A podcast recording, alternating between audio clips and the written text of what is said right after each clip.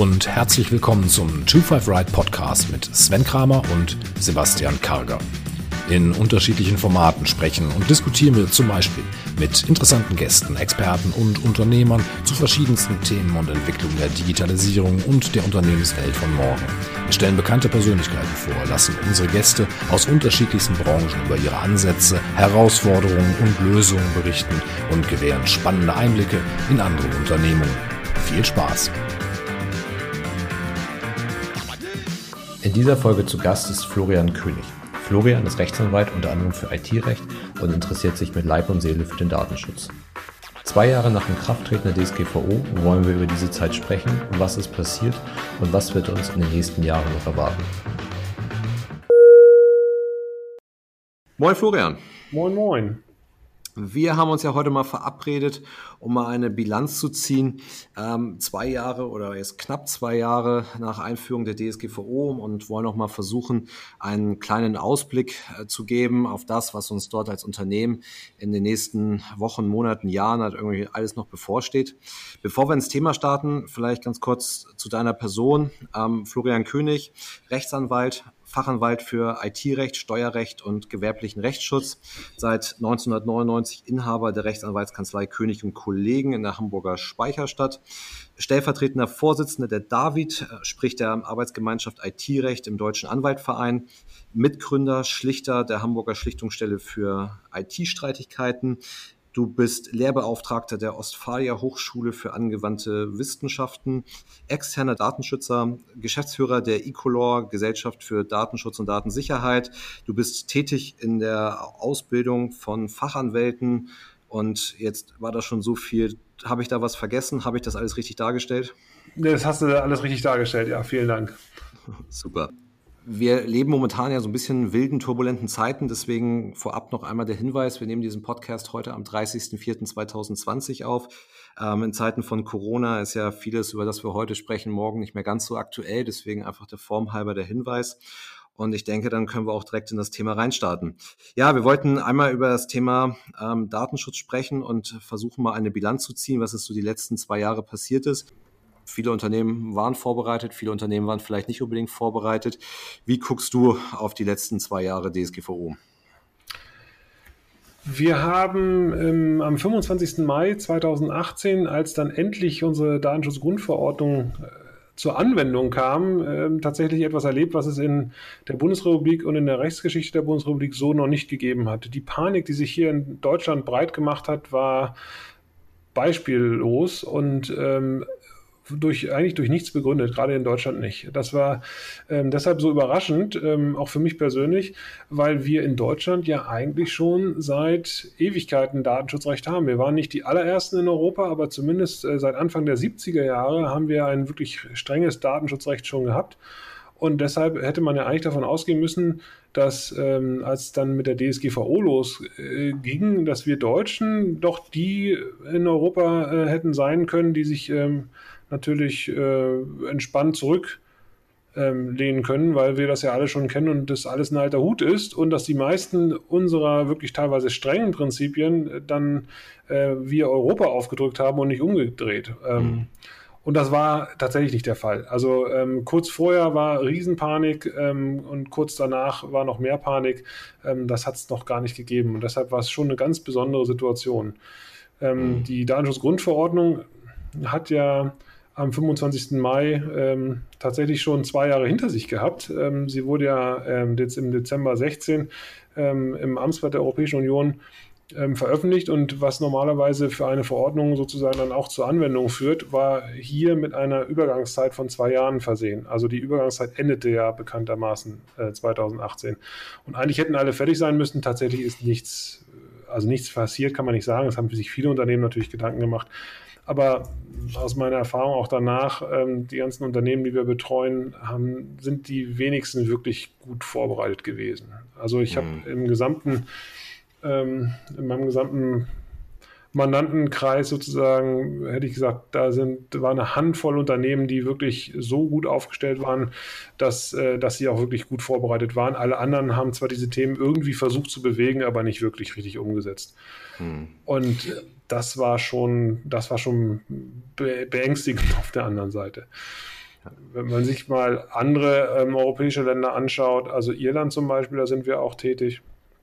Ähm, die hätten eigentlich Panik kriegen müssen, denn die hatten ja so gut wie gar kein Datenschutzrecht. Ähm, die haben das äh, relativ entspannt genommen und ähm, setzen das einfach so um. Das ist ja jetzt so. Äh, das waren ja auch nicht nur Länder wie Irland, sondern auch Italien, Spanien, die ja, also jetzt, wenn man mal vor der DSGVO den Datenschutz der Länder miteinander vergleicht, wie du sagst, waren wir Deutschen ja schon ziemlich weit eigentlich davor. Ne? Genau. Und äh, die meisten Prinzipien, die mit der DSGVO ähm, dann europaweit umgesetzt wurden, die kommen halt äh, aus dem deutschen Recht, beziehungsweise waren auch im deutschen Recht schon verankert. Da gab es so ein paar Sachen, die sich jetzt geändert haben, ähm, ein paar Sachen, die sich wirklich ähm, elementar geändert haben. Also die Dokumentationspflichten sind erheblich erweitert worden, ähm, die gerade den kleinen und mittelständischen Unternehmen manchmal Kopfzerbrechen bereiten.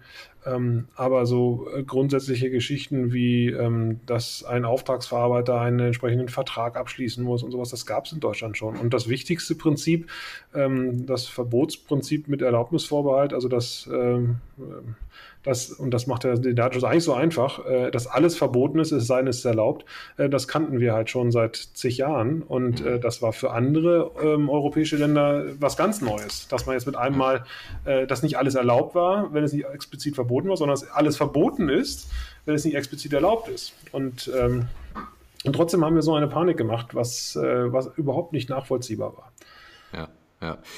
Ähm, war denn in deinen Augen die, die Panik, die dir, also wie gesagt, wir hatten ja eine Übergangszeit von zwei Jahren. Ähm, die Panik setzte ja nicht zwei Jahre vorher ein, sondern die Panik setzte ja gefühlt so, weiß ich, zwei, drei Monate vorher eigentlich ein und wirkte dann auch noch nach. War das in deinen Augen begründet ähm, oder wurde dort alles heißer gekocht, als es dann nachher gegessen wurde?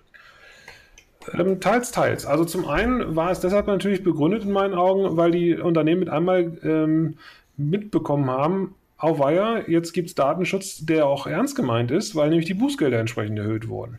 Mhm. Und alle hatten natürlich nun Angst vor diesen Millionen Bußgeldern. Das war natürlich auch von vielen Beratern, muss man ehrlicherweise sagen, äh, eine super Marketingkeule, äh, weil man natürlich dann immer mit dem mit dem, mit dem unglaublichen Bußgeldrahmen der DSGVO dann halt äh, dem dem potenziellen Kunden ordentlich Angst machen konnte, ähm, um dann ihn zur Unterschrift zu bewegen, dass er doch äh, garantiert ähm, gut beraten werden muss oder jetzt ähm, dann auch einen externen Datenschutzbeauftragten haben muss und sowas.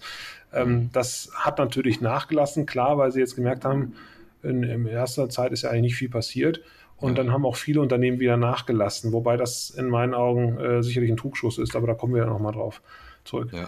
Ich glaube tatsächlich, dass es, ähm, die Panik ist deshalb teilweise berechtigt gewesen, weil die meisten Unternehmen eben nicht gut aufgestellt waren und teilweise immer noch nicht gut aufgestellt sind. Hm. Und ähm, die zweite, der zweite Grund für die Panik war die Frage der wettbewerbsrechtlichen äh, Abmahnfähigkeit von Datenschutzverstößen.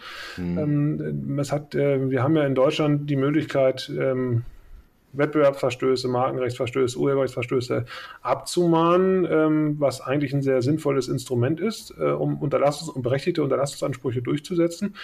Was aber auch leider ähm, ja, bekannt ist, ist, dass es viele Kolleginnen und Kollegen ähm, gibt, die mit ähm, teilweise dann doch äh, unseriösen Abmahnverhalten ähm, versuchen, dann eher Kasse zu machen, als dem Recht zur Durchsetzung zu verhelfen. Und das ähm, hat man natürlich äh, dann befürchtet, dass das im großen Stil am 25, also am 26. Mai 2018 dann losgeht, dass dann die Datenschutzerklärungen abgemahnt werden, die dann nicht richtig sind auf der Webseite, dass dann halt mhm. die fehlenden Cookie Einwilligungen abgemahnt werden ähm, und solche Sachen. Und äh, eine Abmahnung kostet immer gleich Geld, weil man ja äh, den auch die Kosten des Anwalts äh, mit ersetzen muss, wenn es eine wettbewerbsrechtliche Abmahnung ist. Und davor haben natürlich auch äh, viele Angst gehabt. Das ist komplett ausgeblieben, komischerweise. Das ähm, wurde aber auch erst vor kurzem jetzt klargestellt, ne? Das, mm, ja, also wir im Vorfeld haben wir tatsächlich ähm, viel darüber diskutiert, ob dann, wenn die DSGVO kommt, ob man tatsächlich dann noch abmahnen kann, äh, weil die DSGVO ja einen eigenen ähm, Bußgeldrahmen und einen Sanktionsrahmen vorsieht. Tatsächlich ähm, gab es aber auch schon damals genug Stimmen, die gesagt haben, nee, nee, das äh, eine hat mit dem anderen ja nichts zu tun. Das eine ist ja sozusagen der Anspruch der Behörde des Staates gegenüber dem Unternehmen, die datenschutzrechtlichen Vorschriften ähm, dann durchzusetzen. Und das andere ist, äh, wenn wir aus dem Wettbewerbsrecht kommen, ähm, der Anspruch des einen Wettbewerbers gegen den an, anderen Wettbewerber, dass der sich halt eben nicht an Regeln hält. Und auch das Wettbewerbsrecht ist ja schon lange Europarecht und geht auf entsprechende Richtlinien zurück. Und äh, dort haben wir eine ganz klare ähm, Regelung, dass ein Wettbewerbsverstoß immer dann anzunehmen ist, wenn gegen europarechtliche Informationspflichten verstoßen wird. Und die DSGVO sieht ähm, auch nach meiner Meinung ähm, keine, ähm, keine Einschränkung dahingehend vor, dass äh, sozusagen die DSGVO nun das Wettbewerbsrecht da außer Kraft setzen soll. Deshalb ähm, war das so ein bisschen schwierig. Ich hatte tatsächlich drei Werktage nach äh, Anwendbarkeit der DSGVO meine erste Abmahnung auf dem Tisch von einem ähm, Mandanten. Das war ein Speditionsunternehmen hier in Hamburg, ein größeres, ähm, was eine Abmahnung bekommen hatte von einem äh, Ein-Mann-Spediteur ähm, aus dem rheinischen Raum, der meinte, er wäre Wettbewerber. Ähm, geschrieben von einem ähm, von einem Kollegen, der ähm, über Google äh, als Strafrechtler bekannt war, äh, hatte eine blitzsaubere, dreiseitige wettbewerbsrechtliche Abmahnung rausgeschickt, ähm, die offensichtlich darauf äh, ähm, aus war, die dann geltend gemachten Abmahngebühren von immerhin zweieinhalbtausend Euro hm. Ähm, ja, durchzusetzen. Das, das ist im Sande verlaufen, da ist nichts bei rausgekommen. Da haben wir einmal zurückgeschrieben und dann war die Sache tot. Ähm, und deshalb ähm, dann war es ruhig so. Und dann gab es äh, tatsächlich noch die ersten Gerichtsentscheide, ähm, die dann gesagt haben, nee, äh, DSGVO ist abschließend, ähm, wir können jetzt nicht mehr wettbewerbsrechtlich abmahnen, wenn jemand sich nicht an datenschutzrechtliche Vorschriften mhm. hält. Ähm, das Hanseatische Oberlandesgericht hier in, äh, in, Hamburg hat dann dagegen gehalten, hat gesagt, es kommt drauf an, die typische Juristenantwort. und dann gesagt, naja, also äh, grundsätzlich geht es schon, man muss sich halt genau gucken, angucken, äh, welche welche, ähm, welche Informationspflichten beispielsweise verletzt wurden und ob die dann ähm, verbraucherschützenden Charakter haben. Und dann ist es natürlich auch ähm, wettbewerbswidrig und kann auch natürlich auch aus dem Wettbewerbsrecht dagegen vorgegangen werden. Mhm. Mittlerweile haben wir tatsächlich eine ganze Reihe von Gerichtsentscheidungen. Die aktuellste ist vom OLG Stuttgart, die auch gesagt haben, klar, kein Problem, ähm, das ist alles abmahnfähig. Ähm, das war im Ende Februar diesen Jahres ähm, die dann einen Wettbewerbsverstoß angenommen haben und einen Unterlassungsanspruch nach UWG bejaht haben ähm, für eine ähm, Informationspflichtverletzung eines Wettbewerbers. Da denke ich mal, ähm, haben wir jetzt schon eine ganze Reihe von, von Entscheidungen, die in die Richtung äh, gehen. Und wir und das OEG Stuttgart hat tatsächlich ähm, die Revision zum Bundesgerichtshof zugelassen. Das bedeutet, dass der Bundesgerichtshof ähm, in hoffentlich nicht allzu langer Zeit ähm, darüber befinden wird, ob das geht oder nicht geht mhm. ähm, mit der Abmahnung aus dem Wettbewerbsrecht. Und wenn der Bundesgerichtshof dann einmal Recht gesprochen hat und ähm, tatsächlich das möglicherweise legitimiert hat, dann kann ich mir auch vorstellen, dass äh, das Abmahngeschäft dann auch wieder richtig aufgenommen wird von mhm. seriösen und nicht seriösen mhm. Abmahnern. Okay, aber bisher in den letzten zwei Jahren eigentlich erstmal das, die große Abmahnwelle ausgeblieben. Die ist ausgeblieben und ich glaube, die ist auch deshalb ausgeblieben, weil, also es mahnt ja nicht der, Ab, der, der Anwalt, der Abmahnanwalt ab. Selbst der unseriöse Abmahnanwalt äh, mahnt ja formal im Namen eines Wettbewerbers ab. Hm. Und er muss ja immer einen Mandanten haben, den er vorschiebt. Ähm, also wie gesagt, ich gehe jetzt von unseriösen aus. Ich will nicht mhm. die Abmahnung per se als, äh, als unseriös äh, darstellen. Ganz im Gegenteil, es ist ein ganz wichtiges Instrument, um, wie gesagt, Rechtsverletzungen halt auch ähm, kostengünstig und außergerichtlich ähm, schnell klären zu können. Aber ähm, das Abmahnunwesen ist tatsächlich dann ein Missbrauch dieses, dieses Instituts der Abmahnung.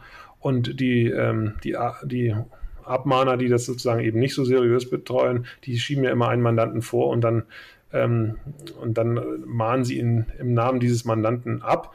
Und im Moment ist es, glaube ich, so, dass alle Angst davor haben, ähm, sich aus dem Fenster zu lehnen, weil sie oft auch nicht wissen, ob sie das selber alles richtig machen.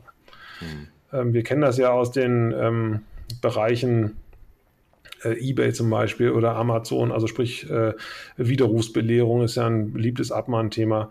Ähm, das kann man einmal gleich klären, dann äh, hat man einen äh, kleinen Webshop, hat die Widerrufsbelehrung einmal geprüft, die ist richtig und dann kann man natürlich äh, dann einen anderen Wettbewerber äh, gut abmahnen, der es eben nicht richtig macht. Ähm, das kann man gut einschätzen. Aber bei den ganzen Informationsgeschichten und den vielen Fragen, die, DS, die, die, die, die DSGVO noch offen lässt, ähm, haben wir tatsächlich ähm, ja noch keine klare Linie weder von den Behörden ähm, oder von irgendwelchen Gerichten, die irgendwas mhm. entschieden haben. Und solange die Unsicherheit da ähm, vorhanden ist, ist es natürlich auch für einen Abmahner schwierig, sich äh, so weit aus dem Fenster zu äh, lehnen, weil man dann natürlich möglicherweise dann gleich die Retourkutsche bekommt und dann äh, ebenfalls äh, dann am ja. Pranger steht. Ja, es ist ja so gewesen, das ist es eben angedeutet, die DSGVO hat ja an vielen Stellen wirklich einen gehörigen äh, Interpretationsspielraum gelassen. Ähm, ist gewollt oder auch ungewollt, aber vermutlich auch ungewollt. Ähm, ich habe es immer so mitbekommen, einige Sachen wurden dann immer mal wieder klargestellt, ähm, von wem auch immer jetzt klargestellt wurde. Ähm, aber so richtig viel getan hat sich da eigentlich nicht, dass Sachen wirklich nochmal grundsätzlich verändert wurden oder klargestellt sind. Es gab immer nur so Interpretationen nochmal, oder?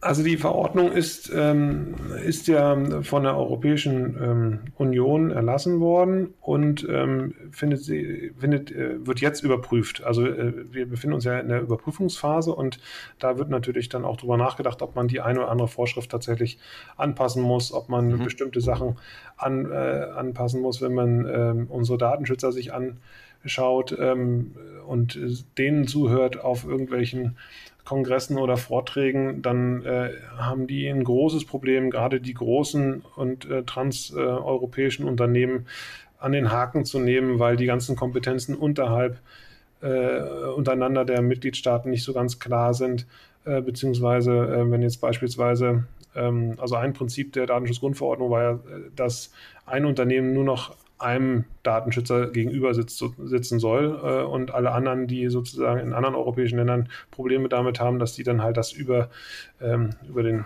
äh, eigenen Datenschützer dann abwickeln. Also beispielsweise mhm. ähm, die großen amerikanischen Unternehmen, die in Irland sitzen, die haben den irischen Datenschutzbeauftragten und wenn jetzt unser deutscher Datenschutzbeauftragter ein Problem mit einem amerikanischen Unternehmen hat, was in Irland sitzt, dann muss das dann über den in Irland gespielt werden. Und wenn dann halt die Anzeige kommt oder das Verfahren eröffnet wird, aber es in Irland einfach nicht weitergeht, aus irgendwelchen Gründen, ähm, dann ist es natürlich relativ frustrierend mhm. ähm, bei solchen Sachen. Und das ist zum Beispiel ein Thema, was man auf jeden Fall ähm, angehen sollte und wo es auch relativ viel Gegenwind gibt. Mhm. In Deutschland haben wir leider ähm, auch äh, ein, groß, ein größeres Problem ähm, mit unserer äh, föderalen ähm, Struktur. Ähm, der Föderalismus ähm, zeigt sich zumindest in diesem Bereich als, wie ich finde, nicht besonders förderlich, ähm, weil, wir, weil natürlich jedes Bundesland einen eigenen äh, Datenschutzbeauftragten hat. Dann gibt es noch einen Bundesdatenschutzbeauftragten und die müssen sich alle ja irgendwie absprechen. Ähm, da gibt es den sogenannten Düsseldorfer Kreis. Ähm, das ist dann der Arbeitskreis der unabhängigen Datenschutzbehörden des Bundes und der Länder und die sitzen ich weiß nicht, ich glaube seit 2013 sitzen die zusammen in einer Konferenz und ähm, ähm, beschließen dann irgendwelche Sachen, wie sie was sehen, ähm, um dann auch einigermaßen eine Einheitlichkeit hinzubekommen. Ähm, und dann hat man da natürlich einen Anhaltspunkt, wenn, sie sich, wenn sich der Düsseldorfer Kreis da schon mal geäußert hat zu diesem Thema. Aber das heißt nicht, dass nicht der Datenschützer vor Ort ähm, dann, dann doch ausscheren kann und Sachen nicht so streng sieht oder strenger sieht, als das in der gemeinsamen Erschließung, der Entschließung dann halt ähm, tatsächlich beschlossen wurde. Mhm. Aber da hat man zumindest schon mal einen, äh, einen gewissen ja, Anhaltspunkt, was dann tatsächlich ähm, die meisten so denken. Also und wenn man sich auf der Webseite des äh, Düsseldorfer Kreises ähm, die Sachen mal anschaut, da stehen eine ganze Menge drin. Mhm. ähm, an Themen, also kontaktloses Bezahlen, fortlaufende Bonitätsauskünfte, Aufzeichnung von Telefongesprächen, Übermittlung von E-Mail-Adressen durch Online-Versandhändler an Postdienstleister. Ähm, also ganz viele Sachen, die auch schon teilweise vor der äh, DSGVO ähm, schon mal zu einer entsprechenden Stellungnahme geführt haben und da kann man sich noch ein bisschen daran orientieren. Mhm. Wenn man jetzt mal die letzten zwei Jahre mal Revue passieren lässt, also wir hatten dann 2018, wo das dann in Kraft getreten ist, ähm, die Unternehmen waren in einer gewissen Paniksituation, haben sich übermäßig stark, glaube ich, für den Datenschutz äh, ja, engagiert und äh, haben das im Unternehmen vorangetrieben. Das hattest du schon gesagt, das hat dann aber auch mit der Zeit irgendwann nachgelassen, die Ambition in diese Richtung. Sagst du denn, dass die Unternehmen jetzt gut aufgestellt sind, also ein Großteil der Unternehmen, oder sagst du, wir haben in der breiten Masse tatsächlich noch deutlichen Nachholbedarf? Also die wir betreuen sind natürlich hervorragend aufgestellt, das ist klar. Okay. Nein, also ich finde, ähm, ähm, also ich persönlich, das ist, das ist äh, also na klar immer ein subjektiver Eindruck, aber ähm, auch im Kollegenkreis besprechen wir natürlich solche Sachen. Ähm, ich glaube schon, dass die Unternehmen sehr, ähm, sehr viel investiert haben. Ähm, man darf ja auch immer nicht vergessen, ähm, für ein Unternehmen wie äh, eBay zum Beispiel, ich habe gehört, die haben 400 Millionen allein für diese DSGVO-Vorbereitung ausgegeben. Ähm, das kann natürlich ein Mittelständler nicht machen. Ja, der, und äh, mhm. da muss halt jede Arbeitskraft Geld verdienen, die muss produktiv sein. Ähm, da ist natürlich auch schon Rechtsberatung oft ähm, ein Posten, der äh, natürlich notwendig ist, aber der äh, eigentlich kaum Budget hat. Und wenn man dann äh, Geld ausgeben soll, ähm, am besten noch monatlich äh, für, die, für einen externen Datenschutzbeauftragten und dann mit einmal dann noch äh, Arbeitslast auf die Fachabteilung dazu kommt, dann ist das schon eine Sache, die wirklich belastend ist und äh, für die auch im Tagesgeschäft oft gar keine Zeit und dann möglicherweise auch kein Budget vorhanden ist. Mhm. Das muss man halt immer sehen. Und mit Datenschutz ähm, das ist zumindest bei den meisten, ähm, nach meinem Eindruck, äh, die Haltung kann man kein Geld verdienen.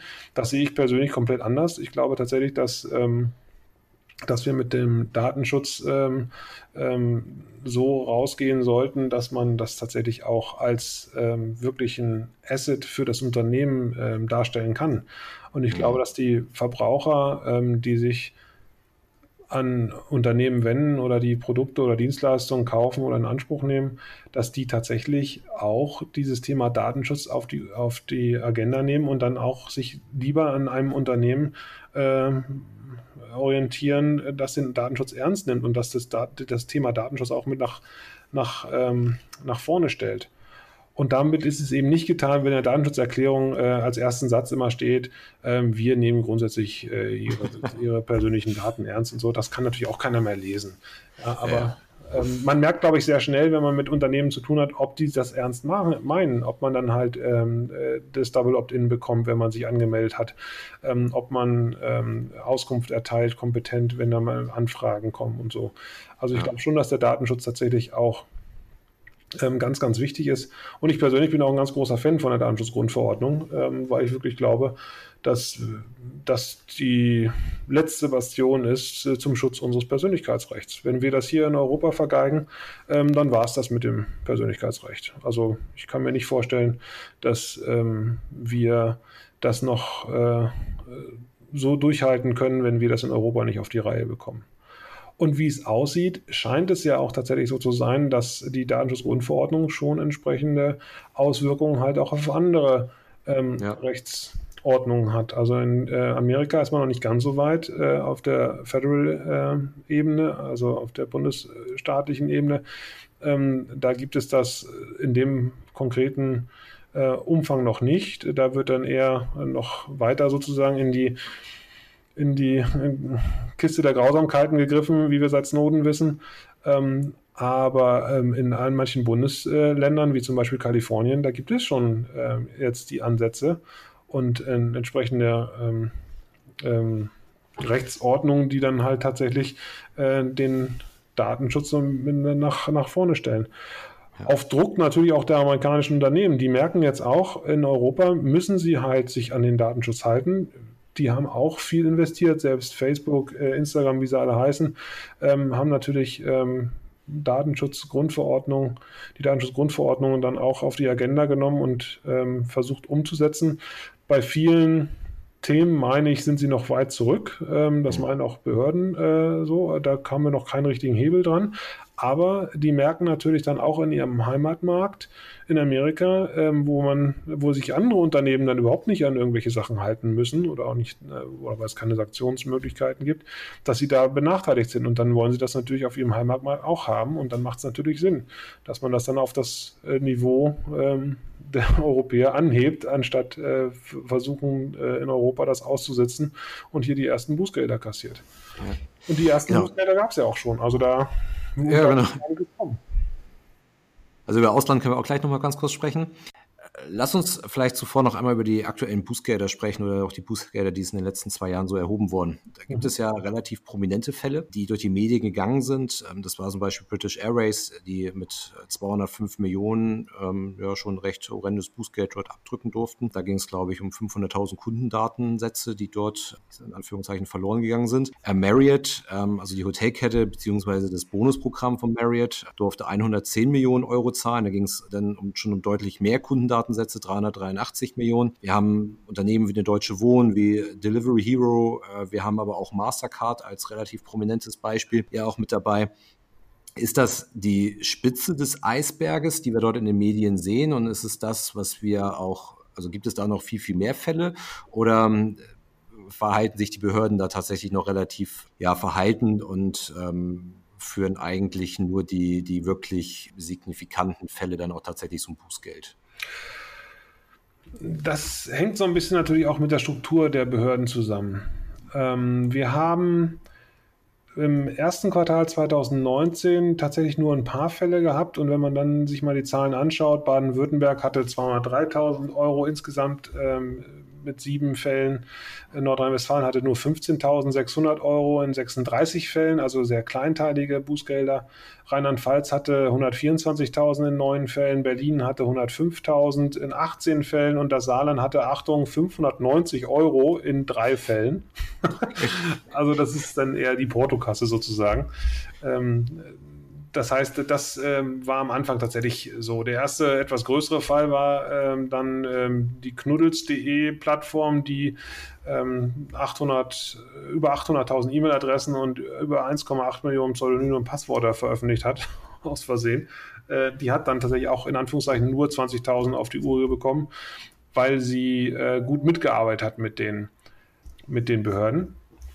Und dann ging es dann los. Und die erste richtig große äh, mit den Deutschen, mit, äh, was du gesagt hast, Deutsche Wohnen, ähm, da wissen wir auch gar nicht, ob das tatsächlich so durchgeht äh, und auch wie das gehandelt wurde. Ich bin jetzt in diesem Fall nicht involviert, aber das, was ich aus der Presse weiß, ähm, das finde ich schon auch beachtlich, dass ein Unternehmen ähm, mit einem derart hohen Bußgeld, also im Vergleich zu den Bußgeldern, die hier vorgelaufen sind, war, war es natürlich exorbitant hoch. Und ähm, und trotzdem, ähm, bevor das Ding halt rechtskräftig war, ähm, schon in der Presse entsprechend breitgetreten mhm. treten wurde. Also mhm. ein Unternehmen mit einem Bußgeldbescheid von 14,5 Millionen Euro ähm, in die Presse zu stellen und sagen, die haben das und das gemacht und auch schon alles ähm, tatsächlich ähm, relativ bereit, auch in der Presse zu zertreten. Das ist schon beachtlich. Und ich weiß nicht, was, passiert, was jetzt passiert, wenn jetzt ähm, ein Gericht äh, feststellt, dass dieser Bußgeldbescheid rechtswidrig ist. Ähm, hm. ja, also das, ja. da muss man auch mal überlegen, ob das sozusagen der richtige Weg ist. Die Berliner Behörden haben sicherlich ihre Gründe gehabt, warum sie das so gemacht haben. Ähm, und wahrscheinlich, ähm, wenn man sozusagen den Informationen trauen darf, die man halt findet im Internet, dann ist es auch berechtigt. Ähm, es scheint so ähm, zu sein, dass äh, die Deutsche Wohnen da ein ganzes Archivsystem hatte mit äh, personenbezogenen Daten von Mieterinnen und Mietern und auch äh, Interessenten inklusive ähm, Sozialdaten, Krankenkassendaten, Arbeits- und Ausbildungsverträgen, persönliche finanzielle Verhältnisse und so weiter, Kontoauszüge, Gehaltsbescheinigung, also wirklich hochsensible Daten, die sie dann offensichtlich ähm, nicht nur nicht gelöscht haben, wenn zum Beispiel ein Interessent ähm, diese, äh, die Wohnung nicht bekommen hat, sondern halt auch über die ähm, üblichen Lösch- und Aufbewahrungsfristen hinaus einfach ins Unendliche gespeichert haben und äh, die Behörde darauf aufmerksam gemacht hat, mehrfach geschrieben hat und die dann einfach nicht reagiert haben, entweder weil sie nicht können oder weil sie nicht wollen. Ähm, mhm. Wobei ich würde mal unterstellen, wollen, wollen die sicherlich, es will ja keiner Ärger mit der Behörde haben, aber manchmal ist es auch so, ja. dass es ähm, schwierig ist. Also ich habe einen, ähm, einen aktuellen Fall, da geht es um ein, ähm, um ein Schwimmbad äh, und eine Behörde, ähm, die meint, dass die Videoüberwachung im Schwimmbad ähm, die natürlich auch äh, ordnungsgemäß ausgeschildert ist, ähm, dass die im bestimmten Bereich nicht zulässig ist, weil ähm, das nicht erforderlich ist. So. und dann sagt dann der Schwimmbadbetreiber, ja, verstehe ich, aber wir haben von unserer Versicherung die Auflage bekommen, wir dürfen ähm, diesen Bereich in dem Schwimmbad nur betreiben, wenn wir das äh, mit einer Videoüberwachungsanlage auch dokumentieren, was da passiert. Und wenn es dazu einem Unfall kommt, dass dann halt auch nachgewiesen werden kann, ob der Unfall halt aus Eigenverschulden oder ob es halt äh, ein Fremdverschulden war sozusagen. Also sprich, wenn einer runtergestoßen wird, dann ist es keine Sache des äh, Bades. Und wenn einer stolpert, weil, was weiß ich, ähm, weil das Bad irgendeine Stufe nicht richtig gesichert hat oder sowas, dann wäre es natürlich eine Sache, die die Versicherung dann zu tragen mhm. hat. Und da steht natürlich ein Unternehmen dann in der Zwickmühle. Auf der einen Seite sagt die Behörde, macht mal, ähm, und ihr dürft es so nicht. Und auf der anderen Seite gibt es dann andere Zwänge. Ähm, und wenn es nur wirtschaftliche Art sind, die dann halt dazu führen, dass das Unternehmen gar nicht so richtig weiß, was, was, was sie machen sollen. Ja, ähm, ja.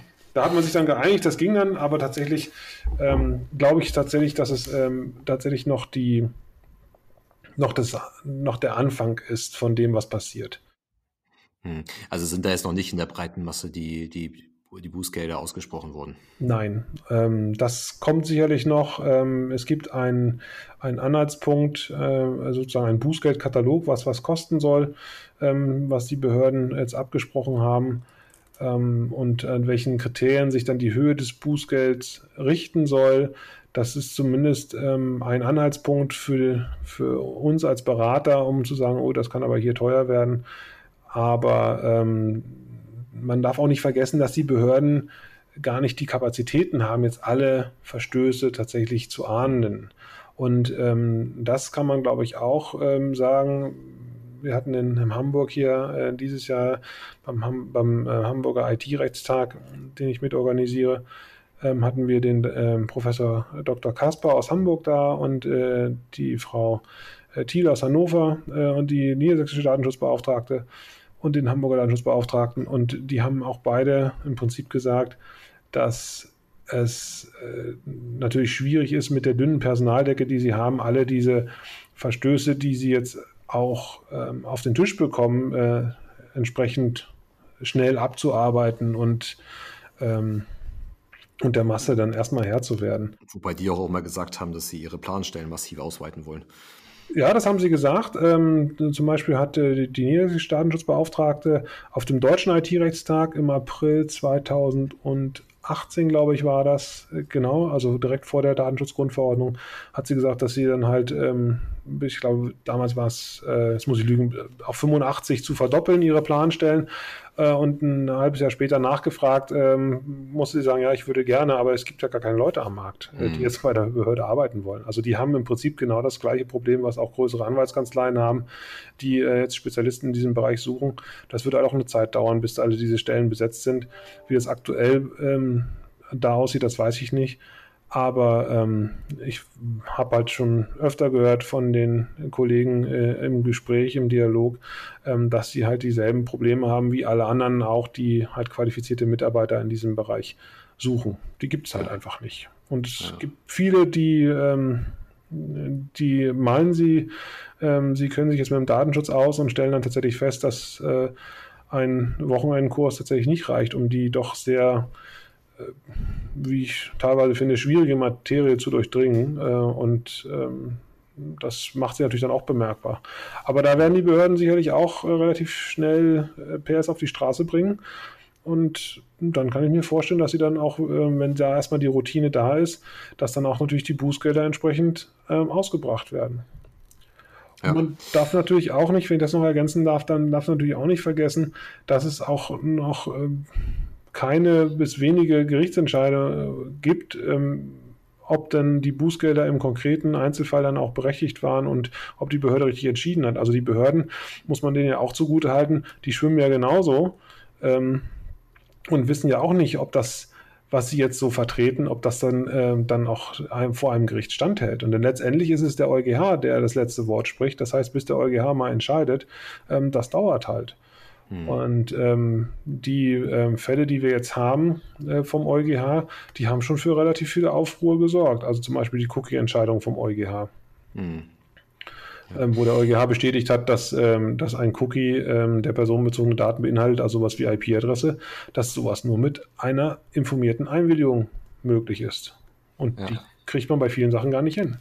Ja. Gibt es denn mittlerweile eine Klarstellung, was ähm, mit, der, mit dem Geld passiert? Also man hat ja gerade zu Beginn der DSGVO und auch davor ja noch ein bisschen gemutmaßt, wie die Gelder eigentlich verwendet werden, was damit passiert. Bleibt das in Behörden, fließt das irgendwo rein? Da war man ja sich so ein bisschen unsicher, äh, wie die Behörden dort auftreten und ob die Behörden da nicht eventuell ein sehr gesteigertes Interesse daran haben, ähm, diese Bußgelder auch ähm, zu verhängen. Gibt es da mittlerweile eine Änderung oder eine Klarstellung, was damit passiert? Meines Wissens nach nicht.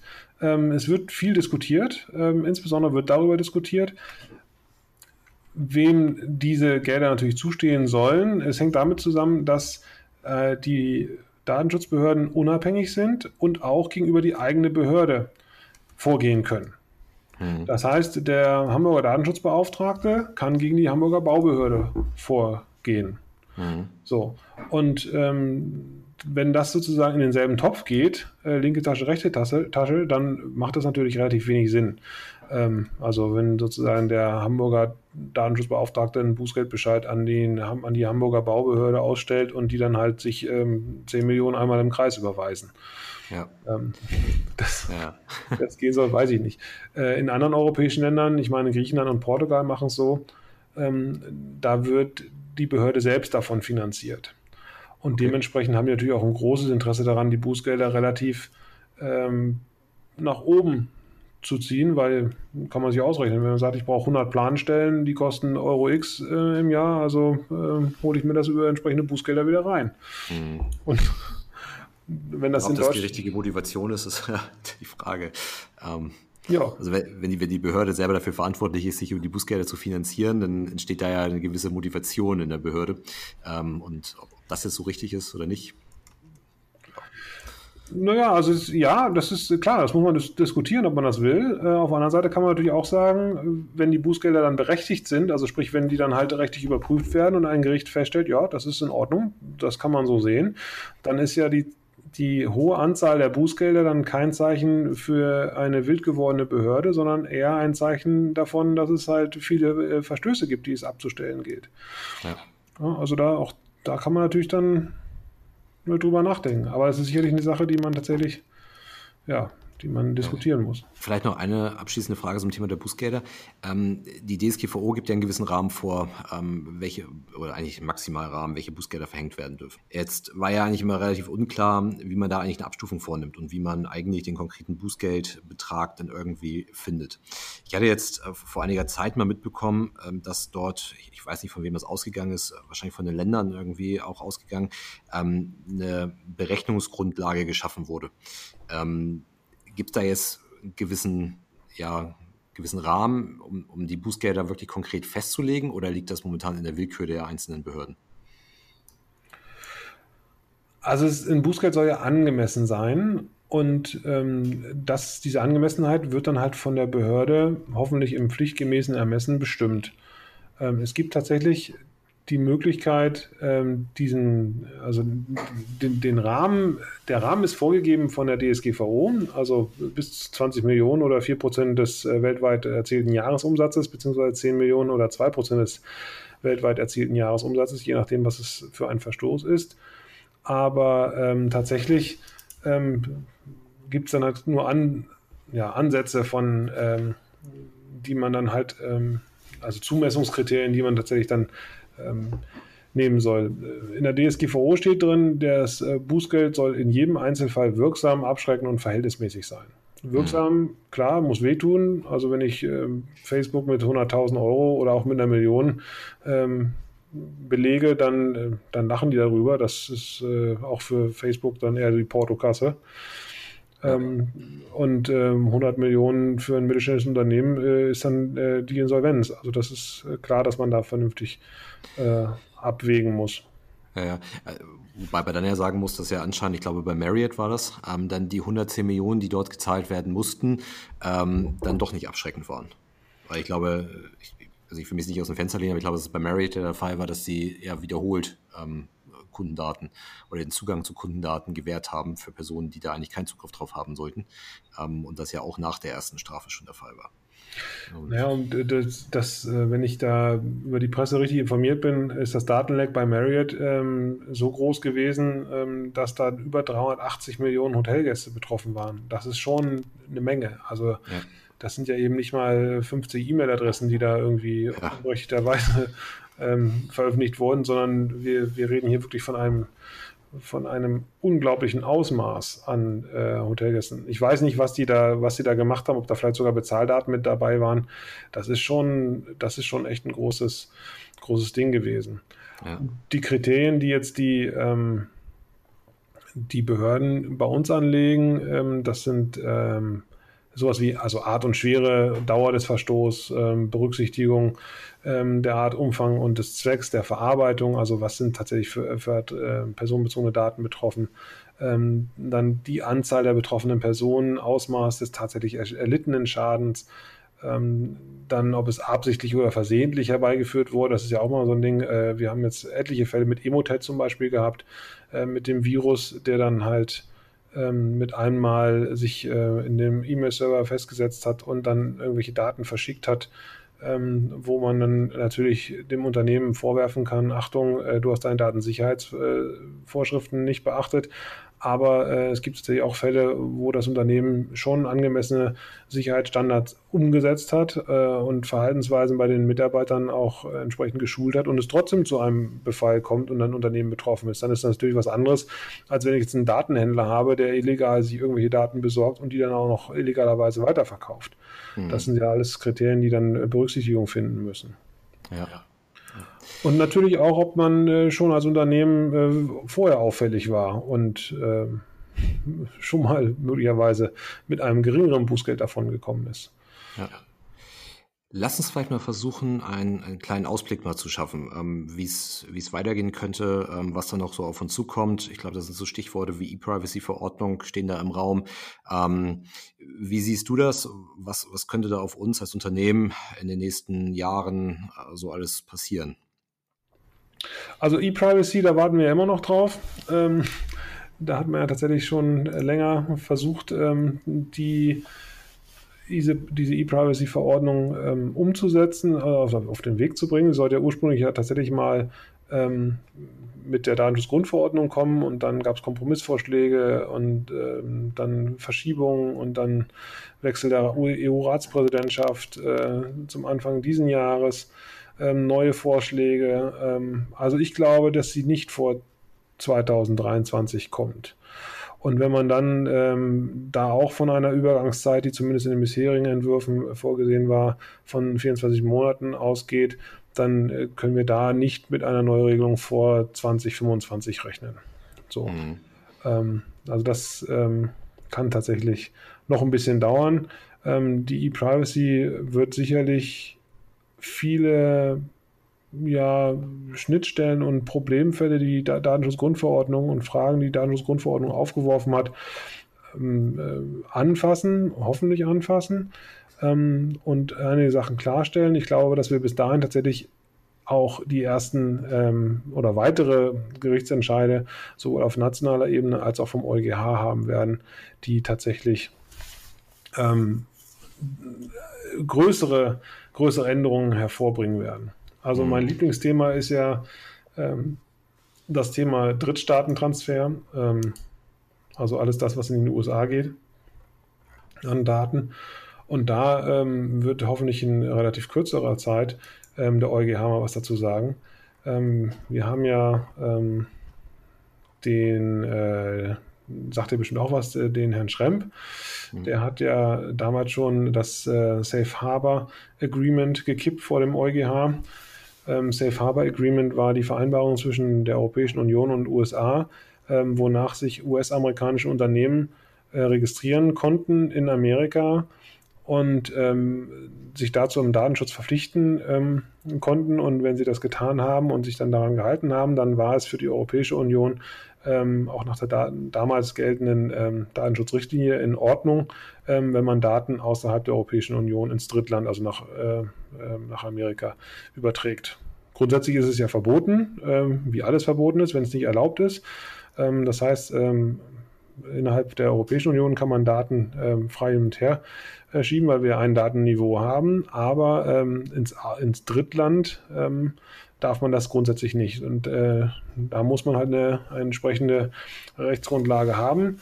Ähm, das ist entweder eine tatsächliche Einwilligung äh, von den Betroffenen, was natürlich schwierig ist, ähm, weil die jederzeit widerrufen werden kann und sie muss informiert erfolgen. Deshalb sind die meisten Einwilligungen dieser äh, US-amerikanischen Riesen wie äh, Facebook oder äh, Twitter oder wie sie alle heißen, in meinen Augen ähm, nicht wirksam, weil die mir gar nicht sagen können, was sie mit meinen Daten machen. Also die informierte Einwilligung fehlt. Mhm. Ähm, so und ähm, diese, dieses, dieses Safe Harbor Agreement, ähm, das war dann so ein, ein Vehikel, mit dem man äh, dann die Daten ins Ausland übertragen konnte. Das hat der EuGH gekippt. Ähm, der Herr Schremm, ein österreichischer Student, äh, hat gegen Facebook geklagt und hat gesagt, das kann doch nicht wahr sein. Ähm, und der EuGH hat gesagt, stimmt, kann auch nicht wahr sein, das funktioniert so nicht. Ähm, ein paar Wochen später gab es das Data Privacy Shield.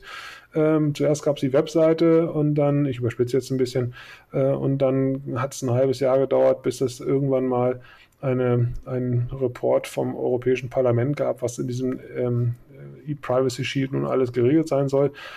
Ähm, wenn man Experten fragt, ähm, dann ist man sich eigentlich relativ einig, dass eigentlich die Schlüsselprobleme, die das Safe Harbor Agreement hatte, ähm, vom Data Privacy Shield nicht gelöst wurden.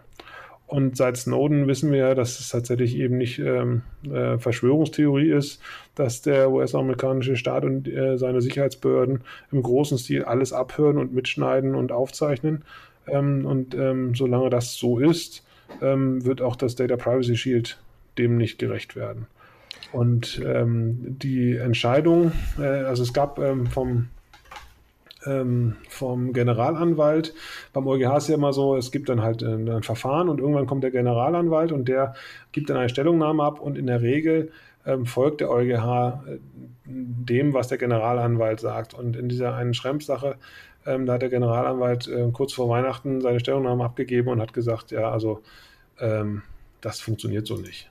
Mhm das könnte schwierig sein. Also ähm, ob das in dem Fall gegen Schremm schon äh, gekippt wird, das Data Privacy Shield, das weiß ich nicht, aber es gibt ja noch ein weiteres Verfahren, wo das Data Privacy Shield tatsächlich äh, Gegenstand ist. Ähm, da hatten wir letztes Jahr im Sommer schon die mündliche Verhandlung, aber immer, da haben wir noch keine äh, Stellungnahme vom Generalanwalt, weil die, glaube ich, auch wissen, ähm, das mutmaße ich jetzt ähm, beim EuGH, wenn sie dann das Ding kippen, dann ist ja erstmal sowieso alles äh, schwierig, weil dann gibt es ja auch keinen Flugverkehr mehr zwischen den USA und Amerika äh, und, und, Europa. Also ähm, das ist ein Riesenthema. Und das ist Aber das ist ja auch nicht nur blanke Theorie. Also ähm, du sagtest halt eben, es ist seit Snowden halt keine Verschwörungstheorie mehr, aber es gibt ja sowas wie 2001 den Patriot Act oder es gibt ja auch den Cloud Act, ähm, der ja genau das eben zulässt. Also wenn ich da richtig informiert bin, äh, lässt ja der Cloud Act, ich glaube seit 2018, ähm, zu, dass amerikanische Behörden auf ähm, Zugriff auf Server bekommen, die nicht in den USA stehen. Und ähm, in meinen Augen wäre das ja schon, oder ist das ja schon gar nicht mehr miteinander irgendwie vereinbar. Nö, ganz und gar nicht. Und ich, ich verstehe auch die Europäische Union nicht, warum wir da nicht äh, mit blanker Brust voranschreiten und sagen, so geht das nicht. Also wir wollen das nicht. Äh, und ähm, wenn ihr das nicht sicherstellen könnt, dann gehen halt keine Daten mehr äh, ins äh, US-amerikanische Ausland. Ähm, mhm. So, ähm, oder wir verlangen von unseren äh, Cloud-Anbietern, ich meine, das wäre doch, für, also ich weiß gar nicht, warum die Telekom da nicht auf den Zug aufspringt, als deutsches Unternehmen ähm, mit deutscher Technologie und deutschem ähm, deutschem Datenschutz-Know-how von, äh, von äh, 1972 an sozusagen. Die Telekom kennt ja Datenschutz auch schon länger. Ähm, da, die müssten sie dich doch, sie müssen sich doch vor, vor Freude die Hände reiben und sagen, wie, wie klasse, dass, äh, dass die uns jetzt so eine Vorlage geben und dann mit der deutschen Cloud sozusagen so richtig nach vorne starten. Aber das, irgendwie habe ich das Gefühl, das passiert nicht. Ja. Weiß nicht, ob das der Amerika amerikanische ähm, ähm, Mobilfunkmarkt ist, der die Telekom davon abhält, oder ob die da irgendwas unterschrieben haben mit den Amerikanern.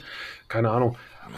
Die, die Frage ist ja auch so ein bisschen, klar, die Telekom, gut, die, die spielt jetzt sowieso demnächst vielleicht irgendwie nochmal eine Rolle, ähm, sie kriegt gerade von der Bundesregierung eine größere Rolle zusammen mit SAP zugewiesen. Aber wenn man jetzt mal nochmal in die USA schaut, man scheint sich ja mit dem Thema Datenschutz anzufreunden. Und ich habe den Eindruck, du hast das auch schon angedeutet, ähm, dass man da schon und nicht nur aus den USA, sondern eigentlich aus, aus vielen Teilen der Welt so nach Europa schaut und guckt, was kann Europa ähm, für die Welt die Blaupause sein im Datenschutz. Und ähm, mein Eindruck ist ja, dass die Amerikaner sich da schon, also gerade natürlich Kalifornien, aber auch grundsätzlich die Amerikaner sich schon mit dem Thema Datenschutz allmählich anfreunden. Die Bevölkerung es auch äh, mittlerweile fordert oder zumindest in Teilen fordert. Ähm, wäre das nicht auch so, so, ein Stück weit der, der Ausweg aus diesem Dilemma? Weil wenn jetzt das Privacy Shield auch gekippt wird, wie du ja richtig sagst, dann ist ja irgendwie gar nichts mehr möglich. Ähm, wäre es dann halt der Ausweg, dass die Amerikaner sich einfach auch ähm, das, die DSGVO verpassen? Klar, das wäre super. Und ich, ich bin großer Fan davon, habe ich ja vorhin schon gesagt. Ich mag die DSGVO und ich mag den Gedanken, dass unser, unsere Persönlichkeitsrechte halt ähm, auch, äh, auch wirklich geschützt werden und dass wir auch wirklich wissen, was mit unseren Daten passiert. Natürlich ist mir auch bewusst, dass ähm, unsere Wirtschaft immer äh, also die ist ja schon datengetrieben, aber natürlich, äh, dass die datengetriebene Wirtschaft und die Plattformen natürlich noch einen viel größere, ähm, größeren Stellenwert bekommen werden. Ähm, äh, aber gerade deswegen muss es ja meines Erachtens so sein, dass die Persönlichkeitsrechte eines jeden Einzelnen tatsächlich auch geschützt bleiben und dass ich selber entscheiden kann über eine Einwilligung, ähm, was mit meinen Daten passiert. Und eine Einwilligung, die ja nach der Datenschutzgrundverordnung informiert sein muss, ähm, kann ich halt nicht geben, indem ich bei Facebook irgendwas wegklicke und die mir nicht mehr sagen können, wem sie meine Daten verkaufen und in welcher Form. Hm. Ähm, und wo, wo, das jetzt hinführt, sieht man ja teilweise, ähm, dass jetzt schon die ersten Umstellungen stattgefunden haben. Also wenn man jetzt ein neues Microsoft Windows äh, installiert, dann ist nicht mehr alles automatisch angehakt, sondern alles automatisch abgewählt. Und man wird dann halt bei der Einrichtung ähm, erstmal übertrieben zwei Minuten gefragt, was man alles anschalten möchte oder ob man das anschalten möchte. Und das ist eigentlich der richtige Weg, in meinen hm. Augen. Ja, und wenn man das, sich jetzt mal in Kalifornien anschaut, da gibt es ja diesen Privacy Act, CCPA, ähm, der ja meines Erachtens nach auch schon Anfang des Jahres in Kraft getreten ist. Ist das denn schon nah dran an einer DSGVO oder sind wir da trotzdem noch weit entfernt? Das ist der richtige Weg, sagen wir es mal so. Ähm, der richtige Weg, ähm, wir sind sicherlich noch weit entfernt und auch mit der DSGVO sind wir auch noch ähm, ein gutes Stück weit von dem entfernt, was, was machbar ist und was möglicherweise auch erforderlich ist bei gewissen Bereichen. Ähm, aber es ist die richtige Richtung und ich glaube, das ist entscheidend. Und ich glaube tatsächlich auch, dass gerade so ein Markt äh, wie Amerika, wo viele Sachen gar nicht, wo das Bewusstsein gar nicht da ist, dass das, äh, dass da was passiert, weil einfach die Informationen auch fehlt, was mit diesen Daten gemacht werden kann. Ähm, dann ist es zumindest für, in meinen Augen immer schon mal ganz gut, wenn man äh, kleine Schritte geht, wenn man zumindest nur die richtige Richtung einhält. Mhm. Ähm, also die USA ist äh, noch weit entfernt von der Datenschutzgrundverordnung in meinen Augen. Und die USA ähm, durch ihre Geheimdienste hat natürlich auch ein riesen ja, Problem. Und diese Diskussion, die man halt in Amerika bisher so nicht hatte, weil man immer davon ausgegangen ist, dass ähm, die Daten grundsätzlich der eigenen Bevölkerung eben nicht überwacht werden, äh, sondern dass es immer nur die Ausländer sind, die man ausspioniert, um natürlich legitimen Interessen wie Terrorismusbekämpfung oder was weiß ich, ähm, äh, Schwerverbrechen, Drogenhandel oder irgendwie sowas ähm, äh, irgendwie Herr zu werden. Ähm, mit einmal ähm, durch den Herrn Snowden ähm, ins Bewusstsein gerückt wurde, ähm, dass sie halt auch die eigene Bevölkerung überwachen. Und ähm, jeder, der es noch nicht getan hat, äh, dem empfehle ich, das Buch von ihm äh, zu lesen. Ähm, was ich ziemlich beeindruckend fand und was ich vorher auch noch nicht wusste, ist, dass der Snowden ja ein unglaublicher Patriot ist äh, und das quasi aus seiner patriotischen Überzeugung ähm, diese, diese, diese, diese, ähm, diese Sachen veröffentlicht hat. Ähm, und zwar nicht, weil er so grundlegend äh, davon überzeugt ist, dass es ähm, nicht möglicherweise sogar richtig ist, ähm, die ähm, Europäer und die ähm, Australier und die Chinesen zu überwachen, ähm, sondern also ursprünglich war es wohl so, dass er sich dagegen gewandt hat und das öffentlich gemacht hat, weil eben auch das, auch das eigene Volk überwacht wurde, wovon mhm. bisher keiner ausgegangen ist. Ja. Und ähm, ein weiterer Punkt ist natürlich, dass, wie gesagt, dass dass das Bewusstsein komplett fehlt, was mit diesen Daten alles angestellt werden kann. Dieses ursprüngliche, ähm, auch bei meinen Eltern sicherlich noch vorherrschende ähm, äh, diese vorherrschende Einstellung, ähm, ach, was soll's, ich habe nichts zu verbergen oder ähm, ich halte mich an die Gesetze, ähm, kann ruhig jeder wissen, ähm, das funktioniert ja so nicht mehr. Also wir werden ja mit entsprechenden Daten nicht nur ausgespäht, sondern halt auch manipulierbar. Und das mhm. ist, glaube ich, eine Gefahr, die, die gar nicht groß genug eingeschätzt werden kann. Ja, mit Sicherheit, ja. Das ist hoffentlich auch eine Diskussion, die wir jetzt haben. Ähm, in der, du hast ja am Anfang gesagt, wir sind jetzt in der kompletten Corona-Krise. Ähm, wir haben jetzt ähm, diese App ähm, von unserem Gesundheitsminister auf der Agenda. Zuerst sollte es eine, eine zentrale Datenspeicherung geben, die dann auch noch ähm, von anderen Instituten, die gewonnenen Daten von anderen Instituten ähm, genutzt werden konnte. Jetzt versucht man das dezentral zu machen. Der Datenschutzbeauftragte immerhin ähm, ist mit eingebunden. Ob das ausreicht, weiß ich nicht. Und ich glaube, wenn wir eins in der Vergangenheit gelernt haben, ist, wenn wir einmal Freiheitsrechte aufgegeben haben, aus, manchmal auch aus guten Gründen, ähm, ist es nicht vorgekommen, dass danach diese Freiheitsrechte dann wieder ähm, eingeräumt wurden, sondern ich glaube, in dem Moment, wo wir einen Schritt in eine Richtung gehen, dann gibt es da keinen Schritt zurück mehr. Und deshalb muss man auch bei dieser, ähm, dieser Virus-App jetzt meines Erachtens ganz, ganz vorsichtig sein und wirklich ganz genau festlegen, wer darf da was und äh, wie soll das funktionieren. Und ähm, im Moment ähm, ist es ja alles noch ein bisschen schwammig, was es überhaupt sein soll, wie es äh, funktionieren soll. Ähm, und das äh, soll ja auch auf Einwilligungsbasis funktionieren. Da bin ich gespannt, wie man dann damit umgeht, wenn man diese Einwilligung nicht erteilt. Also darf ich dann noch in Urlaub fliegen, wenn ich dann halt diese, diese App nicht aktiviert habe? Oder möglicherweise mich nicht geimpft habe? Ähm, solche Sachen. Aber das sind ja alles Fragen, die wir uns dann stellen müssen ähm, und die wir auch vernünftig diskutieren müssen. Ja, da, da, da spielen natürlich so Sachen mit, wie dieser Immunitätspass, wie er genannt wird, ähm, der dann irgendwie Auskunft darüber gibt, ob ich ähm, dann gesund bin oder immun bin. Ich glaube, dass ja die Chinesen das auch schon haben. Also ich glaube, die, damit die im öffentlichen Nahverkehr fahren können, müssen die ja, glaube ich, schon so eine App haben, wo dann halt grün oder rot angezeigt wird. Ähm, das ähm, ja, ist, glaube ich, eine spannende Entwicklung, äh, was da passiert. Ähm, aber du meintest ja auch, also es ist halt die Frage, es, es ist halt richtig und brauchen wir das? Und ähm, es scheint ja eine der Maßnahmen zu sein, die uns halt in ein relativ normales Leben führen könnten. Und dann ist halt die Frage, ob dann der, der Zweck die Mittel dort äh, heilt an der Stelle. Ähm, ist ja immer eine Abwägung. Das hatte das Verfassungsgericht schon ähm, 86 gesagt im Volkszählungsurteil. Ähm, äh, Schutz der Persönlichkeitsrechte ist natürlich auch nicht schrankenlos. Und natürlich muss sich eine Abwägung vornehmen können zwischen den ähm, berechtigten Interessen. Und äh, Gesundheitsschutz, äh, Schutz des Lebens ist natürlich ein, ein, ein schwerwiegendes äh, Interesse und auch ein wichtiges Interesse. Aber ähm, Schutz des Persönlichkeitsrechts ist in meinen Augen auch ein schwerwiegendes und wichtiges Interesse.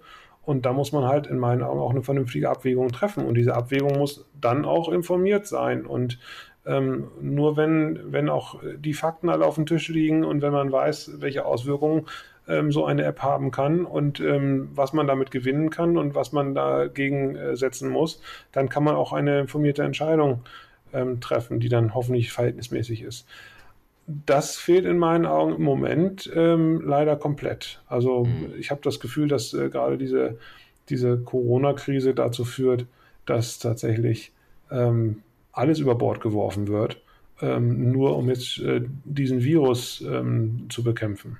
Vielleicht ist es, ist es richtig, vielleicht muss man das machen ähm, und auch noch vielleicht noch drastischer handeln, vielleicht aber auch nicht. Und äh, genau diese Diskussion sollte man führen, führen und äh, in meinen Augen wird diese Diskussion im Moment halt nicht geführt. Ja. Und, und das, wenn man, das, das, Entschuldigung, wenn ich das noch kurz ergänzen darf, und ähm, die ersten, die dann halt äh, Datenschutz ähm, Datenschutzmängel bei einer möglichen App angedeutet haben, das wurde ja noch nicht mal so richtig ähm, formuliert, die wurden schon gleich öffentlich äh, gebasht. Ähm, weil man gesagt hat, ja, das, man kann doch, da kann man doch kein vernünftiger Mensch dagegen sein, nur wegen Datenschutz sozusagen die, die Volksgesundheit aufs Spiel zu setzen. Ähm, da sind wir in einem ganz schwierigen Fahrwasser, finde ich. Äh, und ähm, das, man muss alles ansprechen können und man muss auch alles argumentieren können. Ja, ich glaube, wenn man sich so die aktuellen Umfragen anschaut, ist ja ein Großteil der Bevölkerung schon für diese App und würde sie tatsächlich auch dann nutzen.